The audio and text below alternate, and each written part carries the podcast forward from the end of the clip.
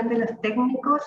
El día de hoy, como cada jueves, de 5 a 6 de la tarde por Pivox Radio, con el apoyo de Corfo. El día de hoy tendremos un interesante invitado que nos va a comentar, todavía no voy a decir quién es, para que dejar un poco en suspenso, solamente decirles que es una gran institución, una institución que está Mm, eh, a largo casi de todo Chile, porque tiene muchas sedes, muchas instituciones, tanto instituciones de instituto profesional como centro de formación técnica. Tiene muy dentro del ADN la innovación y el emprendimiento y vamos a conversar eh, específicamente cómo es esta, esta incorporación de la innovación y el emprendimiento, no solamente a nivel de sus estudiantes, que obviamente es el centro de, de, todo el sistema de educación, sino también de quienes forman, son las los docentes y también los directivos, porque cómo es el compromiso de ellos para que esto se haga realidad. Bueno, ahora le voy a decir, vamos a estar con el vicerrector académico Juan Carlos Herdosaín de Santo Tomás, tanto de Instituto Profesional y Centro de Formación Técnica. Así que sin más que nada, no se separan de nosotros porque vamos a esta primera pausa. Ya volvemos. ¿Quieres ser un protagonista?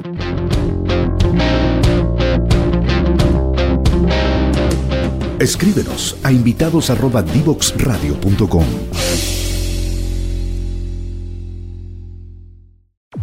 Divoxradio.com. Conversaciones de protagonistas. Estamos de vuelta a esta primera pausa y yo les comenté, vamos a estar con un gran invitado el día de hoy. Él es eh, Juan Carlos eh, Erdosaín, les quiero comentar, que él es ingeniero comercial titulado en España y Bélgica. Es magíster en políticas públicas de la Universidad de Desarrollo, pero lo más importante es que tiene más de 20 años de experiencia y trayectoria de la educación eh, del sector de educación superior y particularmente la educación técnica profesional, tanto en Duoc y ahora también en Santo Tomás. Ahora eh, es el vicerrector eh, académico, lo cual hace tener una gran visión eh, de esta institución y quiero también agradecerte, Juan Carlos, por eh, aceptar esta invitación a la Revolución de los Técnicos. Muchas gracias, Elizabeth. Muchas gracias a ustedes. Encantado de estar aquí. Qué bueno, me, encanta eso. Vamos a empezar con la primera pregunta porque, como te comentaba un poco fuera de cámara, eh, nosotros nos están mirando y nos están escuchando también, porque esto queda en podcast y, también queda en, distintas plataformas, eh, quieren conocer cómo son las instituciones de educación superior, porque nos escuchan emprendedores, nos escuchan empresas, y de cierta manera cada uno tiene una idea, pero ya entrar un poco en detalle, cuéntanos de eh, Santo Tomás, que tiene Instituto Profesional y Centro de Formación Técnica. Cuéntanos un poco de la institución, de, cómo están distribuidos, qué tipos de carreras, un poco un brief de, lo que significa esta institución.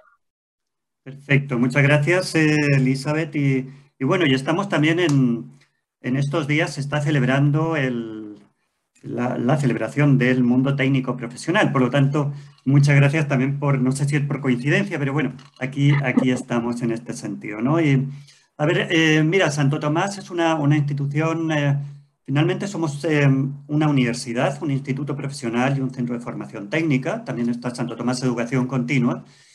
Y nuestro proyecto educativo se despliega de Arica a Punta Arenas. Estamos en, en 22 sedes y en el caso del Instituto Profesional y del Centro de Formación Técnica en específico, que son las instituciones eh, de las cuales yo soy el vicerrector académico, nos encontramos en 21, en 21 sedes y eh, con 12 áreas disciplinares, 12 áreas a través de las cuales nosotros desplegamos eh, nuestro proyecto y nuestra, y nuestra, propuesta, nuestra propuesta educativa. Estas áreas tienen que ver con el área de comunicaciones, diseño, administración, ciencias sociales, ingeniería, gastronomía y turismo, eh, informática, eh, recursos naturales, eh, salud, también una de nuestras áreas más, más emblemáticas y donde tenemos una trayectoria de muchos años y de mucho trabajo y de mucha colaboración, además público-privada es el, el, área, el área de salud. Y, mm, y bueno, y ese, ese es un poco bien, bien, algo bien, bien genérico, ¿cierto? Y, y como mencionábamos, como estábamos conversando, nos encontrábamos dentro del, mundo técnico, técnico profesional, es decir, dentro de la estructura de títulos y grados que tiene, que tiene el país, nosotros nos encontramos en el nivel técnico profesional, vale decir carreras de dos y de cuatro años sin licenciatura. ¿ya? Las, las carreras profesionales con licenciatura son un ámbito específico que imparten las, eh, las universidades. Así que nosotros nos encontramos en ese, en ese nivel. ¿Y cuánto, y para poder mencionar, cuántos docentes estamos hablando que tiene eh, la, la, técnica profesional en Santo Tomás y en aproximadamente, y, también de estudiantes, para poder dimensionar esta cantidad de estrés? Bueno, en nuestro caso estamos hablando en términos de, de docentes, aproximadamente son sobre los 6.000 profesores, eh, como digo, en, este despliegue eh, nacional y a nivel de, del alumnado estaremos eh, superando los 60.000 los 60 estudiantes. Estamos hablando de, de, muchas, muchas personas, el impacto que tienen en la vida de, de, muchos, muchos jóvenes y muchos también adultos que toman la, las carreras profesionales, técnicos profesionales como, como trayectoria también. Eh, Juan Carlos, cuéntanos un poco también, nos interesa mucho, tú tienes muchísima experiencia, tú eres vicerrector académico y eso significa que es un, un gran, tienes un gran liderazgo y también una gran labor y un gran desafío, y sobre todo en, en este mundo que es súper cambiante, en este mundo que nos desafía cada rato. ¿Cómo lo haces ahí y cómo, cómo hace Santo Tomás para incorporar todo este desafío, la innovación, el emprendimiento dentro de su quehacer? Bueno, efectivamente, como señalas, eh, vivimos una época de... Y bueno, siempre ha sido así, ¿no? No es que siempre eh, el, ser humano ha, ha, enfrentado, ha debido enfrentar eh, muchos cambios sociales, ¿cierto? Y, una, evolución de la industria y de la sociedad eh, permanente, ¿no? Y de alguna manera esto es lo que, nos fuerza o lo que nos posiciona frente a, adoptar esta, capacidad adaptativa eh, y que es bien interesante y particularmente desde el punto de vista de la formación, puesto que esto implica adaptarnos también a las expectativas y a las personas y sin duda también implica adaptarnos a, a las necesidades de, de, competitividad de las empresas, de las instituciones y, y, del medio. ¿no? Esto hace que nuestra oferta educativa, nuestras carreras tienen, tienen un propósito muy, muy concreto que va dirigido también hacia la empleabilidad, hacia la generación de oportunidades reales de empleo, de autoempleo, y eh, cómo esto se traduce también en, en itinerarios formativos y eh, estos itinerarios formativos sin duda forman parte de la experiencia de, la experiencia de las personas, ¿cierto? Entonces, eh, un poco eh, esto es lo que, lo que nos lleva a, estar permanentemente mirando desde, desde, el currículum dónde están eh, los cambios, eh, qué es lo que está ocurriendo en, el, en, el, mercado laboral, qué es lo que está ocurriendo en cuanto a las necesidades también de las empresas y las necesidades sociales, por cierto, y desde ahí nos lleva a estar siempre innovando, a estar siempre eh, adecuando nuestros currículums. Y es bien, bien interesante, puesto que uno habla de innovación eh, en términos como, como algo externo, siendo que la innovación académica ha estado siempre en el core, ha estado realmente siempre en, en, en nuestro ADN como instituciones de, de, educación superior y particularmente en el mundo técnico profesional. Y acá yo me represento no solo a Santo Tomás, sino también al resto de instituciones eh, colegas. ¿no? Entonces, eh, también es importante, eh, aprovecho, digamos, para plantear la innovación académica como, como algo que ha sido un eje bien fondante para, para nosotros eh, en ese sentido. Y también, eh, quedando expuesta bastante rápido, conversábamos también el hecho de que la, la educación técnica eh, profesional es una educación que necesita dar respuestas rápidas y, y, la capacidad también, la resiliencia que tienen las instituciones para poder adaptarse, también tienen que responder a eso. Cuéntanos un poco también, Juan Carlos, eh, cómo ha sido la, la, innovación educativa, ha estado en el ADN, está en el eje central de toda la institución, en especial Santo Tomás lo hemos visto en, en los distintos proyectos que hemos conocido, pero también tiene que ver eh, con la, los otros tipos de innovación, no solamente la innovación eh, en los sectores productivos, sino también la innovación social. Tienen un sello especial eh, en las cuales han hecho eh, distintos, distintas iniciativas que han sido interesantes. Cuéntanos un poco más de eso. Bueno, efectivamente, el, el, el, en términos conceptuales, digamos, la, la innovación tiene, tiene, tiene, diferentes acepciones, un concepto muy amplio. Y en nuestro caso no, no, hablamos únicamente o no la entendemos únicamente desde la perspectiva de una innovación de, de productos o de servicios o de procesos, sino que también la, la vemos muy vinculada a, la innovación social en cuanto al impacto y al rol transformador que nuestros estudiantes en las eh, localidades y en los territorios, en las regiones en las cuales se despliega nuestro proyecto, pueden desarrollar. Entonces, de alguna manera, es transformar para impactar y ahí la, la innovación social cobra un rol, eh, un rol eh, fundamental. Yo, y de hecho, yo creo que está en la base de nuestro trabajo. Yo creo que eh, si algo ha venido desarrollando Santo Tomás a lo largo del tiempo ha sido esta, vinculación con el territorio, una vinculación muy fuerte con las comunidades en las cuales nosotros estamos insertos. Y desde ahí, a través de proyectos con ellos, de proyectos colaborativos, de proyectos eh, sociales, de proyectos de dinamización, etcétera, etcétera, cómo nosotros hemos podido ir mejorando también, cómo hemos podido ir desarrollando esta, esta, innovación, esta innovación social. Por lo tanto, el, para nosotros eh, quizás sea el punto de partida. Eh, como digo, no, no, no, se trata tampoco de ser purista en cuanto a las diferentes acepciones que puede tener el, el, término. En este sentido soy como bien, bien llano, bien sencillo, pero, pero está en el origen mismo del trabajo que, nosotros hemos estado eh, desarrollando como Centro de Formación Técnica y como Instituto Profesional. Perfecto. Eh, Juan Carlos, otra pregunta, porque tú tienes mucha experiencia y has estado estos años también en, la educación técnica profesional eh, y, has, visto, has visto todos estos cambios que han, que han pasado. Si, si, pudieras pensar en Juan Carlos, sacándote un poco de, de la perspectiva de vicerrector, Juan Carlos Erdosain, que ha trabajado en este mundo, ¿Qué es lo que lo motiva principalmente? Em, mira, el rol transformador. Yo creo que nosotros tenemos un rol, transformador importante. Eh, generamos oportunidades reales de desarrollo y de movilidad social. Eh, aportamos también al, desarrollo del, no solo de las personas, sino también de la industria, a través de, de personas, de, con capacidades de recursos humanos cualificados. Por lo tanto, yo, yo creo firmemente en, que, en el valor agregado que tenemos en, este, en este sentido. Adicionalmente, también es muy interesante ver esta evolución. Anteriormente, hasta hace muy pocos años, era ustedes hacen docencia, únicamente docencia, son de alguna manera un sucedáneo de mejor, de mayor o de menor calidad pero finalmente eh, como categoría en, sí mismo es algo, un terreno que nosotros hemos ido trabajando durante, durante mucho tiempo y que finalmente la ley 21.091, Educación Superior, que, establece además la innovación como un eje fondante, ¿cierto?, dentro de la, de la misión de los IPs y de los CFTs, eh, la incorporación además eh, de, de, estos temas dentro de los criterios y estándares de acreditación de la Comisión Nacional de, de Acreditación, la misma estrategia eh, técnico, técnico profesional, la misma estrategia también en materia de ciencia y tecnología.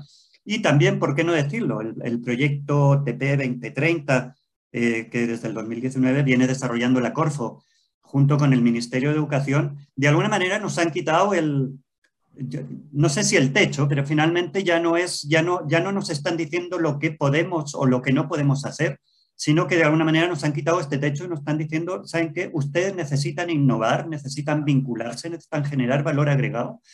Y, eh, y todos nosotros, para nosotros ha sido como, como wow, o sea, qué, bueno, ¿no? Qué bueno que, que, por fin nos quitan este techo y nos abren y de alguna manera nos, nos echan a correr un poco en este mundo de oportunidades eh, eh, para poder generar más, mejores cambios, mayores cambios y poder impactar realmente en, nuestras sociedades. Entonces, para nosotros ha sido una oportunidad eh, única. Eh, lo planteo no solo como vicerrector, esto te lo va a decir cualquier docente, cualquier eh, director, jefe de carrera, los alumnos mismos, la naturaleza de los proyectos, los desafíos que ellos tienen que abordar son mucho mayores y, por cierto, mucho más motivadores en el sentido de esta posibilidad de o estas oportunidades de aprender eh, en contexto, de aprender con casos reales, con empresas reales, con, con personas reales, sin duda es un desafío, puesto que aquí eh, subyace siempre el compromiso, finalmente em, logramos unos niveles de compromiso mucho mayores con nuestros estudiantes, con nuestros alumnos. Entonces, la,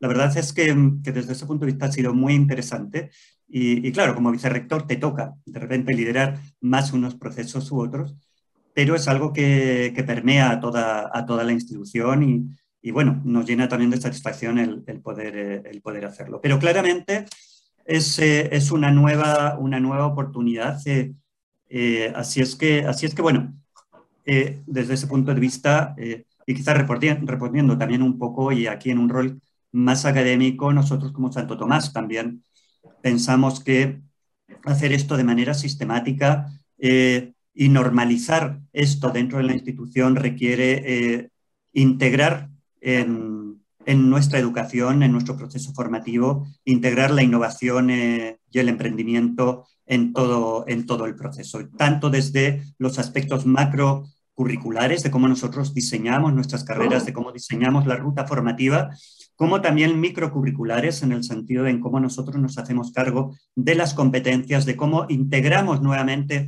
estas competencias para innovación y emprendimiento, estas competencias transversales con las disciplinas, de manera que en este punto de contacto se logre ya eh, comenzar con la creatividad, ¿cierto? Ir, fomentando la creatividad, la formación en contexto.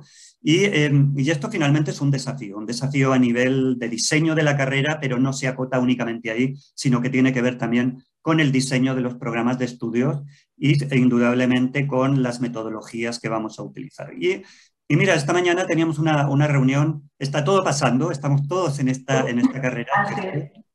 Y teníamos una, una reunión eh, tremendamente interesante porque era, eh, eh, tenía que, está muy vinculada con el cierre que le vamos dando al modelo de evaluación. Es decir, cómo nosotros transitamos de un modelo de evaluación sumativo, etcétera, a un modelo de evaluación formativo donde el alumno y el profesor tengan una oportunidad de mejora real y cómo nosotros le, desde estos resultados que, vamos obteniendo en los hitos integradores de competencias transversales, de empleabilidad con la innovación, con las disciplinas, de qué manera, de qué manera nosotros le devolvemos esto al estudiante para que sea consciente del avance que va teniendo en el nivel de logro de las competencias de, su carrera, de su perfil de egreso, y cómo esto redunda justamente en, oportunidades para, él. Entonces, cuando, cuando uno dice, mira, hay que desde lo macrocurricular estamos... Eh, planteándonos justamente generar esta ruta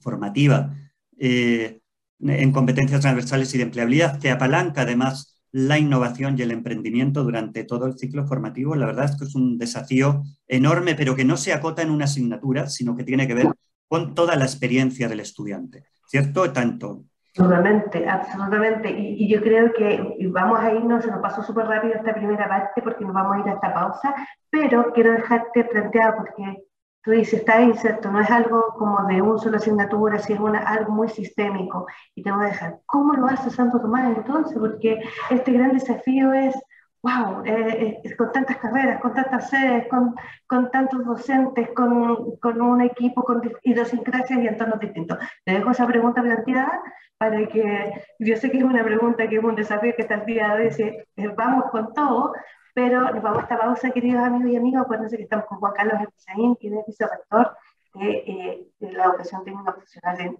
en la institución Santo Tomás. Divoxradio.com.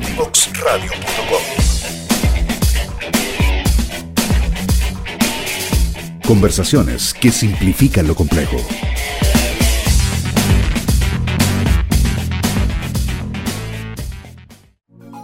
Conéctate con personas que saben. En Divoxradio.com. Divoxradio.com Conversaciones sobre innovación, ciencia y tecnología. Divoxradio.com Codiseñando el futuro.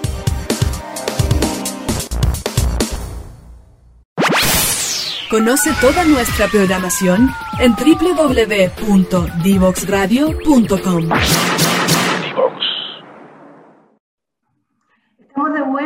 esta segunda pausa se nos pasó rapidísimo. Estamos conversando con Juan Carlos Herdoseín de la eh, institución eh, Santo Tomás. Le digo institución porque tanto el Instituto Profesional como Centro de Formación Técnica, es vicerrector académico, que tiene un gran desafío en estas 22 sedes por todo Chile desplegado. Y estamos hablando cómo lo hace, porque eh, definitivamente incorporar la innovación no solamente de una mirada como de una asignatura, de una disciplina, sino como en este ADN y quieren poner como transformador dentro de, de, su, de su sello.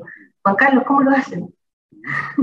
Bueno, haciendo, haciendo muchas cosas. Bueno, mira, en, primer lugar, como, como mencionábamos, la formación técnico-profesional, eh, tanto de nivel superior como la, como la media técnico-profesional, tienen propósitos específicos, ¿cierto? Em, y esto nos obliga a tener métodos también específicos para, poder explicar la forma en la cual nosotros eh, desarrollamos y hacemos nuestra labor. ¿ya? Nosotros en Santo Tomás en, en concreto, bueno, abordamos o desarrollamos nuestro trabajo en, materia, en esta materia de, currículum a través de ciertos criterios de rigor, como la consistencia, eh, con nuestra misión, con la misión, con las políticas públicas, la coherencia también con nuestros resultados. Eh, la viabilidad, por cierto, porque eh, las propuestas educativas tienen que ser factibles, tienen que poder, tienen que poder implementarse. Y finalmente, un tema que es, que es crucial en esto, que es la pertinencia. La pertinencia y la oportunidad de nuestros perfiles de egreso no da lo mismo qué formamos o qué es lo que formamos ni cuándo lo hacemos. A menudo uno dice que uno llega tarde con la formación. En minería nos ha pasado, ¿no? A menudo cuando dice, oye, hay déficit de, de recursos humanos, uno dice, chuta, ¿cómo no lo formamos antes? O después nos, ponen, nos ponemos todos a formar y, resulta que ya pasó y entonces ahora hay superávit. Sí. Entonces, bueno, ahí, ahí el, para nosotros el tema de pertinencia y oportunidad eh, en nuestros perfiles de, de, egreso es algo eh, súper relevante. Eh, en el contexto TP, el marco, el marco de cualificaciones técnico-profesional sin duda ha sido un, un, un, apoyo, un apoyo enorme. Y solamente te quiero interrumpir ahí porque no todo el mundo conoce el concepto de marco de cualificaciones, pero que les puedas contar un poquitito en, fácil, como digo yo, eh, qué es un marco de cualificaciones. Bueno, eh, a ver, el marco de cualificaciones em, lo que establece son eh, las competencias y los niveles de competencia que los técnicos, los profesionales o ciertos campos ocupacionales o, niveles ocupacionales debieran, debieran tener. Esto le permite eh, permite obtener mucha legibilidad sobre lo que se está formando y esto es muy bueno tanto para, para la empresa, la institución, como también para el estudiante, para el, para, para el empleador. Y, eh, y, lo que establece, lo que nos permite es ordenar, ordenar un poco la estructura eh, y, y, poder, poder establecer, bueno, en cada nivel cuáles son los conocimientos, las competencias, las, las habilidades y los niveles que, que, debemos, eh, debemos llegar. Entonces, bueno, esto nos permite ordenar, sin duda, esto también está relacionado con, con Chile Valora y con, y con estas certificaciones eh, laborales, que por qué no decirlo, o sea, la verdad que son súper necesarias. Uno en la vida te vas moviendo con tus, eh, con tus certificados, ¿cierto? Te vas moviendo con papeles, te vas moviendo con... y esto sin duda también te da mejores oportunidades laborales. Entonces, bueno, eh, desde ahí, desde esta búsqueda de, permanente en términos de pertinencia y de oportunidad, nosotros desarrollamos una traducción educativa y esta traducción educativa lo que hacemos es llevar todo lo anterior a nuestros programas de estudios, ¿no? Un poco con esta mirada de itinerario formativo, integrando todo lo anterior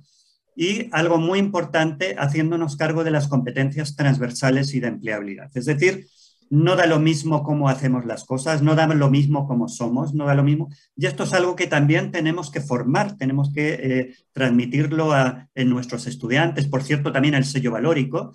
Em, y bueno, no basta con ser un buen técnico, a menudo te dicen, bueno, mira, sabes que te contratan por tus competencias de especialidad, pero te desvinculan por tus competencias transversales o de empleabilidad, ¿no? Eso lo hemos escuchado muchas, muchas veces. Entonces, em, tenemos que formar en esto, además eh, el desafío es que ya trabajamos con personas adultas, por lo tanto, modificar conductas, modificar actitudes, etcétera, también eh, tiene, eh, tiene, tiene, sus desafíos propios. ¿no? Entonces, bueno, hacemos esta traducción y tradicionalmente el sistema ha tenido dos vías paralelas. Por una parte estaban las competencias disciplinares, por otra parte estaban las transversales y no necesariamente conversaban. Entonces, al final, la pregunta que nos hacíamos, bueno, pero ¿es rol del estudiante?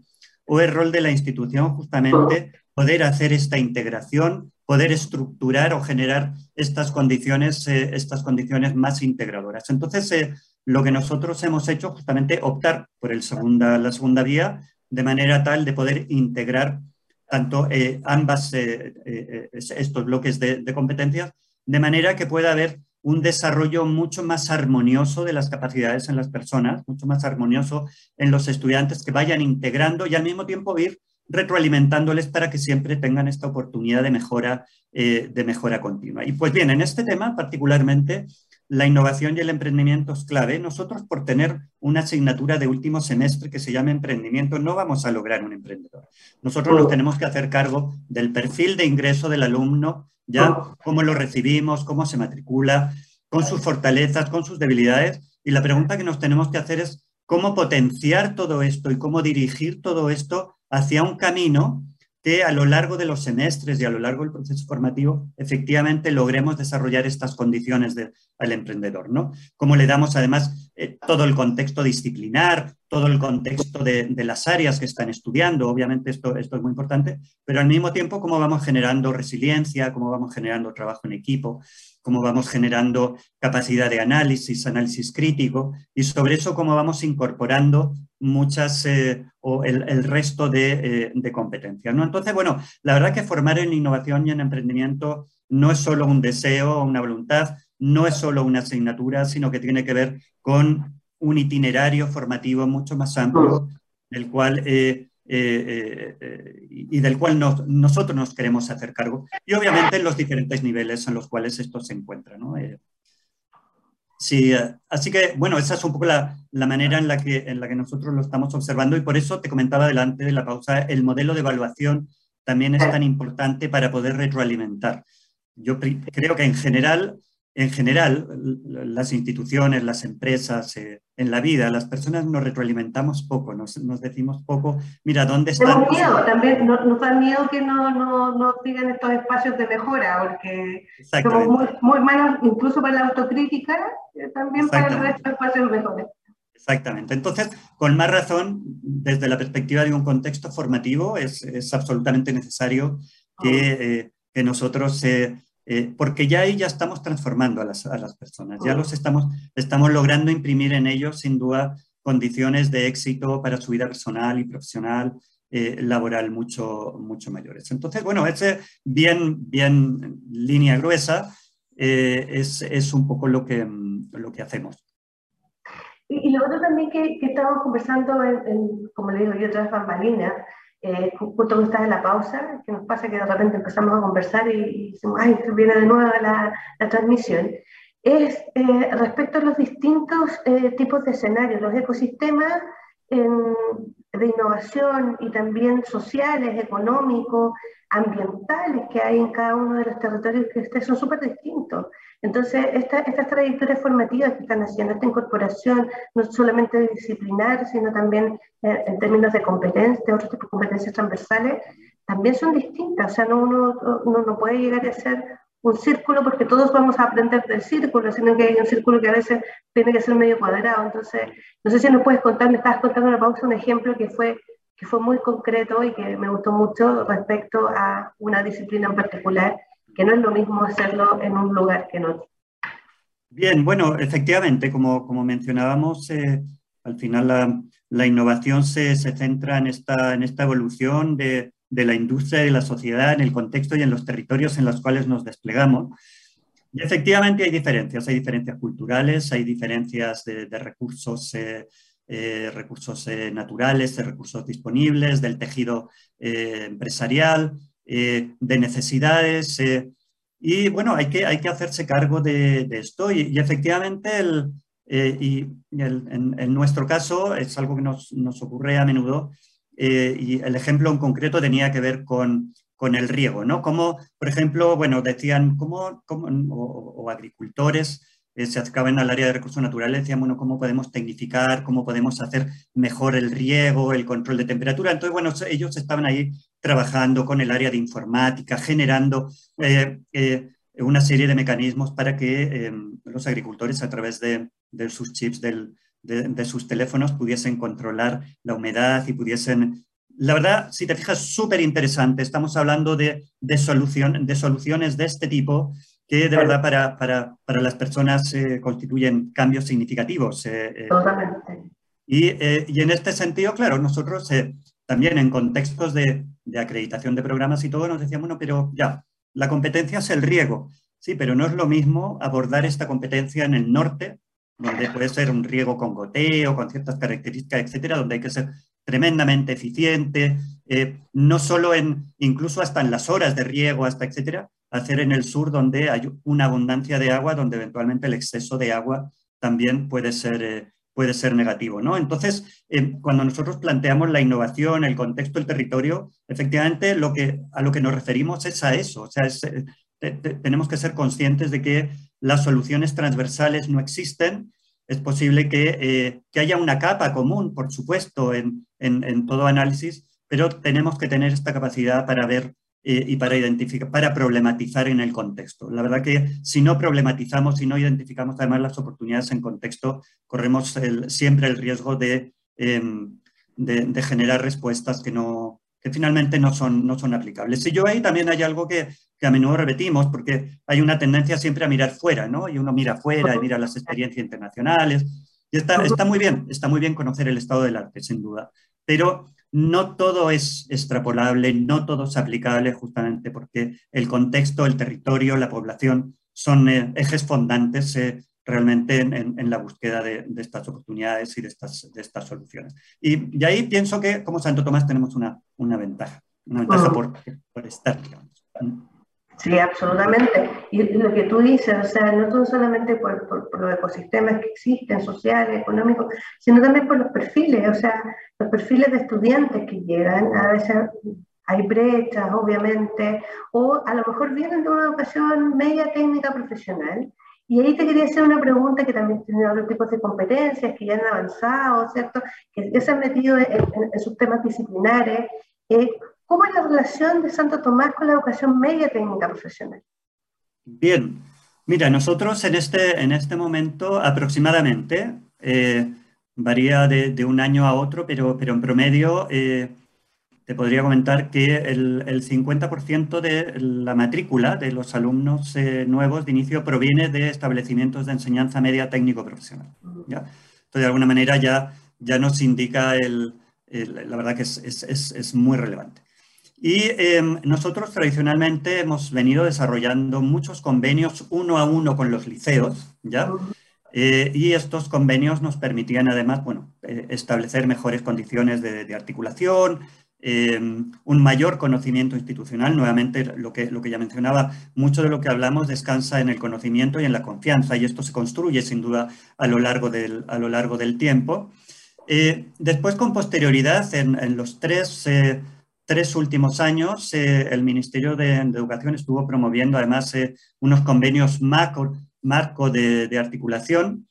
Em, y, hoy día yo te diría que estamos trabajando básicamente, mira, las 21 carreras que, rediseñamos, eh, que ya parten en oferta, la oferta académica de, este año, em, todas ellas se han rediseñado teniendo al lado los perfiles de las homólogas en, a nivel de enseñanza media técnico profesional y todo el, están señalizadas justamente las competencias, las posibilidades de, articulación. Esto ya es un paso eh, adelante enorme, puesto que más allá del uno a uno en cada, en cada localidad, en cada centro, ya nos permite, digamos, avanzar de una manera mucho más, eh, más amplia. Y por otra parte, lo que, lo que estamos eh, generando son muchas oportunidades en términos de formación por alternancia a nivel, no a nivel de empresas, sino a nivel, a nivel de, instituciones.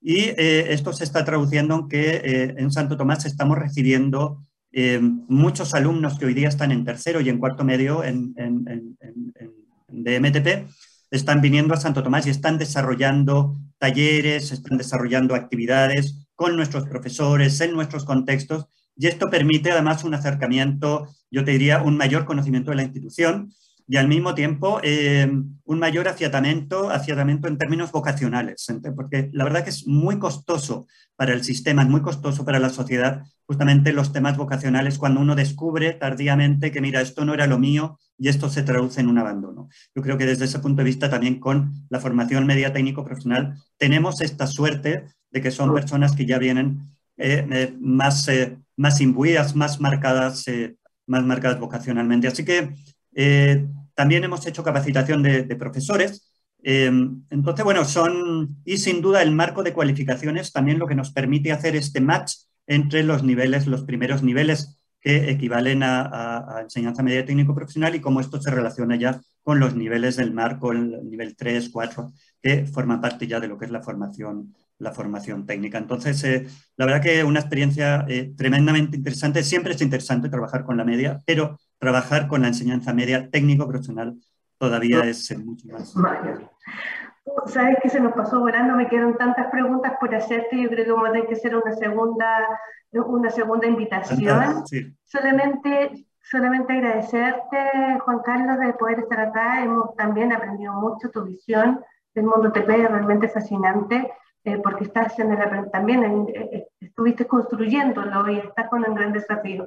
Así que me quedo preguntas de tu, tu sueño del 2030, me quedaron preguntas cómo está el tema de del género y así enfoques que, que, nos quedaron, pero lamentablemente no puedo decir así es la televisión, así es la radio, de que nos quedamos en términos de poco tiempo.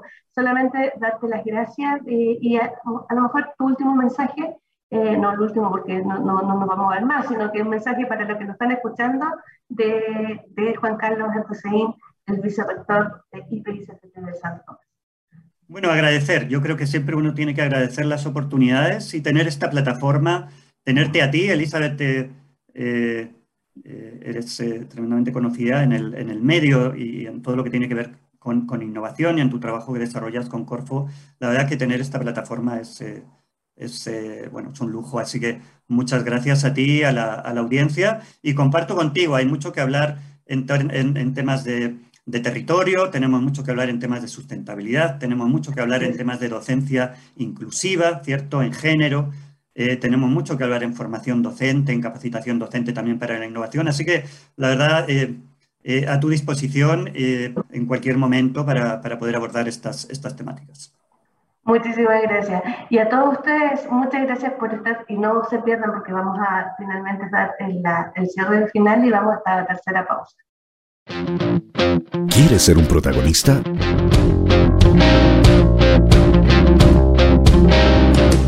Escríbenos a invitados@divoxradio.com.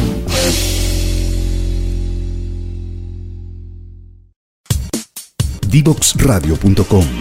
Codiseñando el futuro.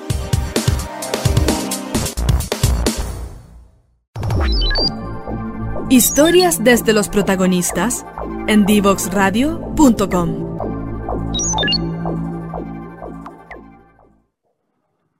Estamos terminando este interesante capítulo que tuvimos con Juan Carlos Rezaín. Él ha estado por más de 20 años en la educación técnica profesional y tiene un gran desafío, incorporar en 22 sedes con 6.000 docentes, 60.000 estudiantes, los temas de innovación, y no solamente como algo puntual, sino como algo que está dentro del ADN de sus estudiantes, de su institución. Ha sido fascinante aprender todas las cosas que nos tiene por entregar y que lo que todavía nos entregó y que nos falta también por, conversaciones que tomamos para el futuro. Pero lo importante es decir esta concepción de que la innovación está dentro de un ecosistema, un ecosistema territorial, de social, de innovación también, cómo, cómo se constituyen eh, los ambientes productivos. Es muy distinto cuando estamos en los territorios y eso lo entiende muy bien la educación técnico profesional porque se hace cargo de eso y porque están ahí. Y solamente decirle que esta revolución de los técnicos sigue creciendo, estamos contentos hace un de semanas, ya estamos celebrando los 80 años de la educación técnica en Chile y ahora más que decirle que síganos por favor en las redes sociales, no digo por favor porque ya tenemos muchos seguidores en redes sociales como Facebook, Twitter, LinkedIn, este programa y muchos otros programas de Vox Radio que son muy interesantes en términos de innovación, de ciencia y tecnología. Pero no se olviden, el próximo jueves de 5 a 6 de la tarde vamos por esa revolución de los técnicos. Nos vemos.